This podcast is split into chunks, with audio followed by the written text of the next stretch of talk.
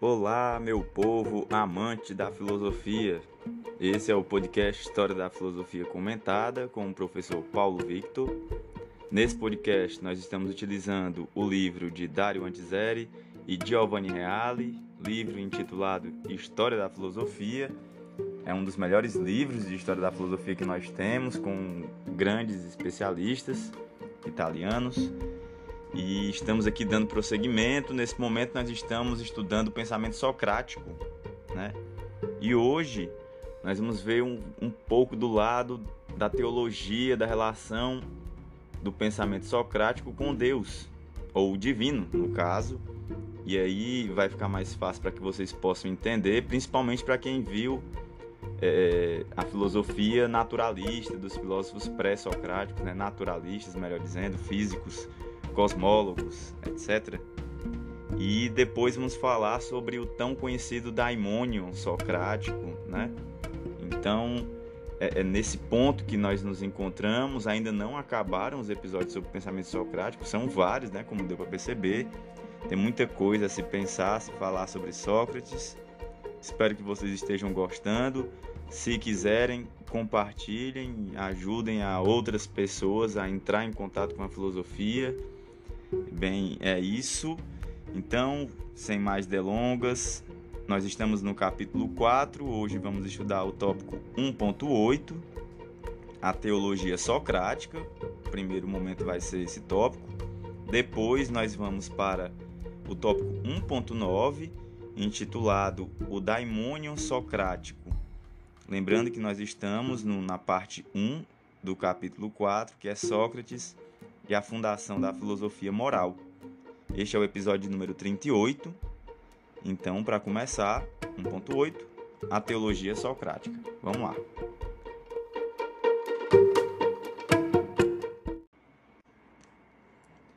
E qual era a concepção de Deus que Sócrates ensinava, a ponto de oferecer a seus inimigos o pretexto para condená-lo à morte, já que era contrária aos deuses em que a cidade acreditava. Então, nós começamos logo aqui esse tópico com esse questionamento, né?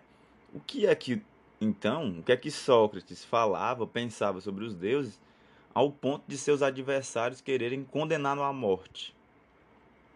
Era concepção indiretamente preparada pelos filósofos naturalistas, aqueles filósofos que nós vimos aqui no início do estudo sobre a história da filosofia culminando no pensamento de Anaxágoras e de Diógenes de Apolônia. O Deus inteligência ordenadora. Então, quando Sócrates, o que é está querendo dizer? Quando Sócrates falava sobre o Deus, né, ou então questionava os deuses e, e pensava esse, esse único Deus, ele estava se referindo ao Deus inteligência ordenadora. Concepção essa de divino que já tinha sido desenvolvida pelos filósofos naturalistas em especial aqui, como fala o texto, o Anaxágoras e o Diógenes de Apolônia. Sócrates, porém, desligou essa concepção dos pressupostos próprios desses filósofos, sobretudo de Diógenes, desfisicalizando-a e deslocando-a para um plano afastado o mais possível dos pressupostos próprios da filosofia da natureza anterior. Então, o que o Sócrates fez foi desvincular este Deus pura e simplesmente de uma questão física, né? de constituição de uma realidade física. Então ele tira desse plano. E para onde é que vai? Em que caminho começa a seguir agora? O, qual é a mudança teórica aqui dentro do pensamento socrático?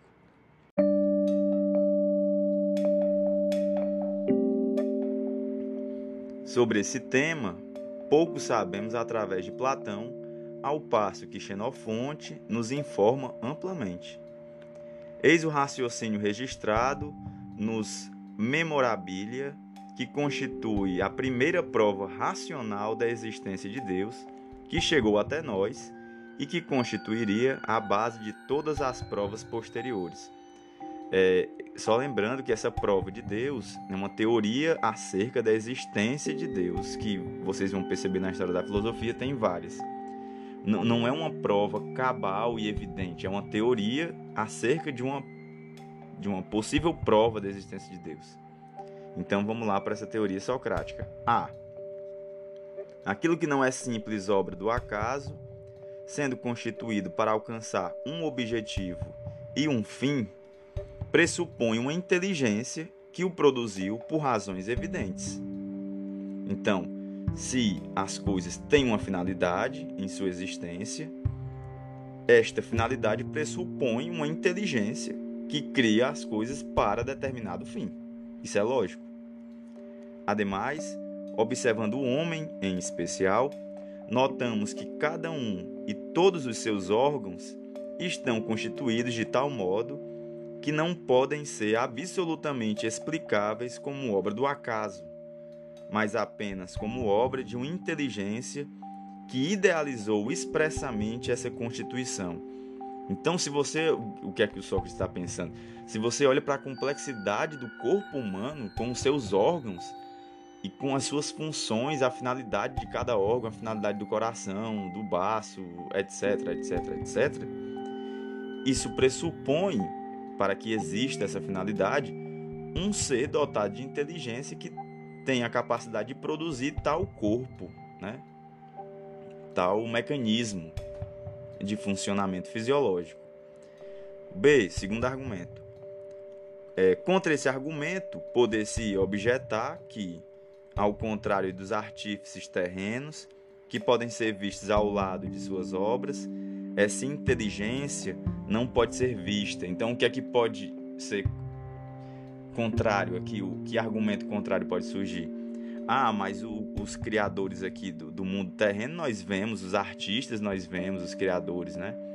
Enquanto que esse, essa inteligência, cadê? Eu não posso ver. Mas Sócrates observa que essa objeção não procede, porque a nossa alma, ou seja, a nossa inteligência, também não pode ser vista. E, mesmo assim, ninguém ousa afirmar que, pelo fato de a alma, a nossa inteligência, não ser vista, também não existe e que nós fazemos por acaso tudo o que fazemos. Então, é um argumento muito bom. É, o argumento de que ah, eu não vejo Deus, logo ele não existe. Se for por isso, a minha inteligência, a nossa inteligência, a nossa alma, a gente não enxerga. Mas não é porque eu não enxergo que eu vou dizer que ela não existe. Nós sabemos que existe. Nós estamos utilizando nesse momento para pensar a filosofia, para compreender um áudio, para que eu possa ler o texto, etc. Terceiro argumento, C. Por fim, segundo Sócrates, é possível estabelecer, com base nos privilégios que o homem tem em relação a todos os outros seres, como por exemplo a estrutura física mais perfeita e, sobretudo, a posse de alma e de inteligência, que o artífice divino cuidou do homem de modo inteiramente particular.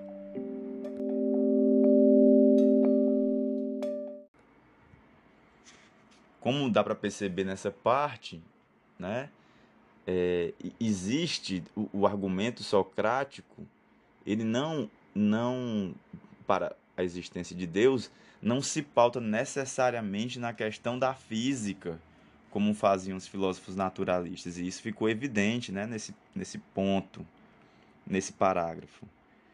Como se vê, o argumento gira em torno deste núcleo central.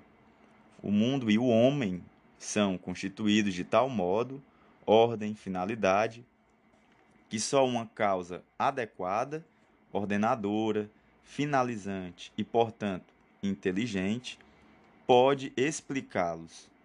Então é um argumento muito bem fechado, né? muito é, é, é bem lógico. Né? E com sua ironia, Sócrates lembrava aqueles que rejeitavam esse raciocínio que nós possuímos uma parte de todos os elementos que estão presentes em grandes massas no universo, coisa que ninguém ousa negar como então poderíamos pretender que nós, homens, nos assenhoreássemos de toda a inteligência que existe, não podendo haver nenhuma outra inteligência fora de nós? Isso aqui realmente é um argumento muito interessante. Então, como é que o ser humano pode ter a pretensão de afirmar que toda a inteligência possível no universo ela é completamente pertencente ao humano? Não existe mais outra inteligência fora do humano. É realmente é um absurdo e é muita pretensão ao mesmo tempo. É evidente a incongruência lógica dessa pretensão né, do humano. O Deus de Sócrates, portanto, é a inteligência que conhece todas as coisas sem exceção e é a atividade ordenadora e providência. É providência, porém, que se ocupa com o mundo e os homens em geral, ou seja, com os seres humanos em geral, como também do homem virtuoso em particular. Para a mentalidade antiga, o semelhante tem comunhão com o semelhante, razão pela qual Deus tem comunhão estrutural com o bom. O bom aqui, entendam, é a ideia de bom, né? mas não com o homem individual enquanto tal. Então, aí aqui é outro detalhe. É, esse Deus tem a comunhão com o homem de modo geral e com a bondade de modo geral. Não com os seres humanos individualmente, comigo, Paulo Victor, por exemplo, especificamente. É, a menos que se trate de homem mau. Então aí, mas é a ideia do homem mau, do ser humano mau. É, percebam como não existe aqui ainda uma ideia de indivíduo, né? Deus não se relaciona com um indivíduo especificamente. Não, não tinha isso. Ele não observava ou ele não tinha uma providência com um ser humano especificamente. Não, não é essa a questão. Somente no pensamento cristão é que surgiria uma providência que se ocupa com o um indivíduo enquanto tal.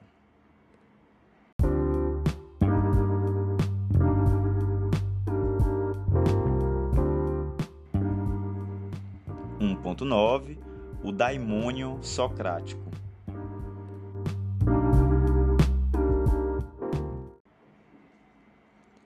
Entre as acusações contra Sócrates estava também a de que era culpado de introduzir novos daimônia, novas entidades divinas. Então, entre as acusações, você deve se lembrar, contra Sócrates, uma delas era que ele estava introduzindo novas divindades, né? Ou daimônia. Em sua apologia, Sócrates diz o seguinte a propósito da questão, a questão da daimônia. E aí vem uma citação: A razão é aquela que muitas vezes e em diversas circunstâncias ouvistes dizer, ou seja, que em mim se verifica algo de divino e demoníaco. Precisamente aquilo que Mileto, o acusador, jocosamente escreveu no seu ato de acusação. É como voz que se faz ouvir dentro de mim, desde quando era menino, e que, quando se faz ouvir, sempre me detém de fazer o que estou a ponto de fazer, mas que nunca me exorta a fazer. Fim de citação. Portanto, o daimônio socrático era voz divina, entre aspas, que lhe vetava determinadas coisas. Ele o interpretava como uma espécie de sortilégio que o salvou várias vezes dos perigos ou de experiências negativas. Isso é muito interessante, né? Que, que é esse?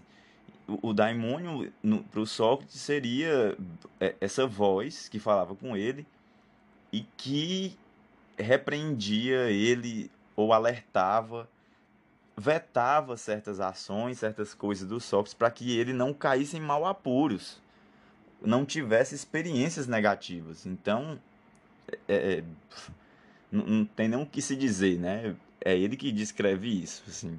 É difícil até de chegar a uma conclusão do que poderia ser. Como prossegue o texto falando sobre isso. Os, os estudiosos ficaram muito perplexos diante desse daimônio e as exegeses que dele foram propostas são as mais díspares. Alguns pensaram que Sócrates ironizasse, outros falaram de voz da consciência, outros do sentido que perpassa o gênio, e até poder se incomodar a psiquiatria para entender a voz divina, aqui entre aspas, como fato patológico, ou então chamar a cena as categorias da psicanálise para tentar explicar o que é este daimônio, né? Todavia, é claro que, assim fazendo, caímos no arbítrio, e, aí não, não existe certeza nesse campo. A verdade é essa. Não tem como a gente afirmar com, com certeza. Cada um de vocês que está ouvindo vai chegar numa possível conclusão o que é este daimônio socrático. Se quisermos nos limitar aos fatos, devemos raciocinar como segue. Então, vamos lá, vamos observar o que é o fato. Em que momento esse daimônio aparece, como é que ele é descrito, o que é que ele faz, o que é que ele fala ou não fala, o que é que ele veta. É disso que nós vamos falar então. Em primeiro lugar, deve-se destacar que o daimônio não tem nada a ver com o campo das verdades filosóficas, isso aqui é importante não tem a ver com filosofia o daimônio. Né? Ele fala sobre a vida o corriqueira, o dia a dia de Sócrates. Com efeito, a voz divina, entre aspas, interior, não revela absolutamente a Sócrates a sabedoria humana de que ele é portador, nem qualquer das propostas gerais ou particulares de sua ética. Então, assim, em questões filosóficas, o raciocínio socrático ele é puramente lógico. Para Sócrates, os princípios filosóficos extraem sua validade do Logos e não da revelação divina. Então, nenhuma verdade filosófica foi revelada a Sócrates pelo seu daimônio. Não. Em segundo lugar, Sócrates não relacionou com o daimônio nem mesmo a sua opção moral de fundo, que, no entanto, considera provir de ordem divina. Então, mesmo a questão moral, que é de ordem divina, não está vinculada ao daimônio. E aí vem uma citação: Cabe-me fazer isto, fazer filosofia e exortar os homens a cuidarem da alma. Porque fui ordenado por Deus com vaticínios e sonhos, em suma, com qualquer daqueles modos pelos quais a sorte divina ordena, por vezes, o homem a fazer alguma coisa. Fim de citação.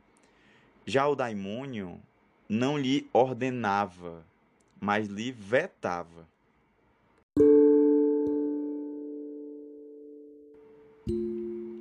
Excluídos os campos da filosofia e da opinião ética de fundo, resta apenas o campo dos eventos e ações particulares. Então, assim, tirando a questão filosófica, tirando a questão ética, então o que é que resta? A vida particular do Sócrates e não filósofo, não a questão teórica em Sócrates. E é exatamente a esse campo que se referem todos os textos à disposição sobre o daimônio socrático. Trata-se, portanto, de fato que diz respeito ao indivíduo Sócrates e aos acontecimentos particulares de sua existência.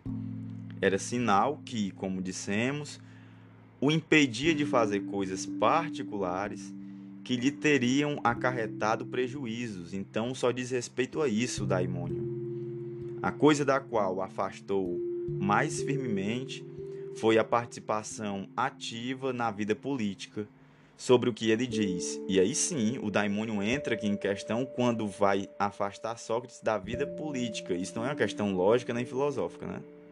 Então, vem a citação Vós o sabeis bem, atenienses, que, se há tempos eu me houvesse metido a ocupar-me dos negócios do Estado, coisa da qual o demônio me afasta, há tempos eu já estaria morto e não teria feito nada de útil, nem para vós, nem para mim.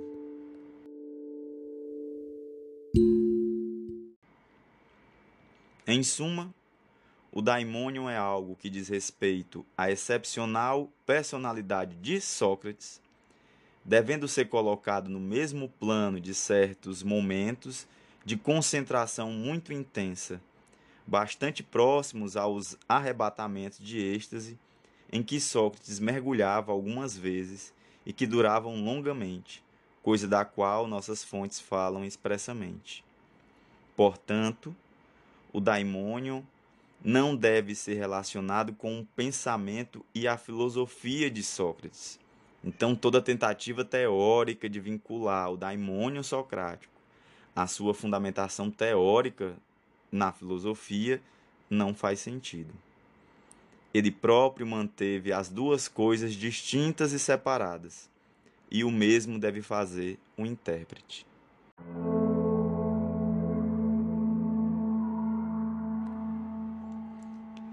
Bem, galera, este foi o episódio de hoje. Espero que vocês tenham gostado do episódio. É, cada vez mais a gente vai se aprofundando aos poucos né, no pensamento socrático. Eu acredito que a partir desse episódio já dá para ter uma noção plena do, de como pensava Sócrates e dá para começar a perceber de que maneira Sócrates influenciou o pensamento ocidental. Isso vai ficar cada vez mais evidente com o passar dos episódios. Se estiverem gostando, compartilhem. Se quiserem compartilhar, eu fico grato. E é isso, valeu, até a próxima.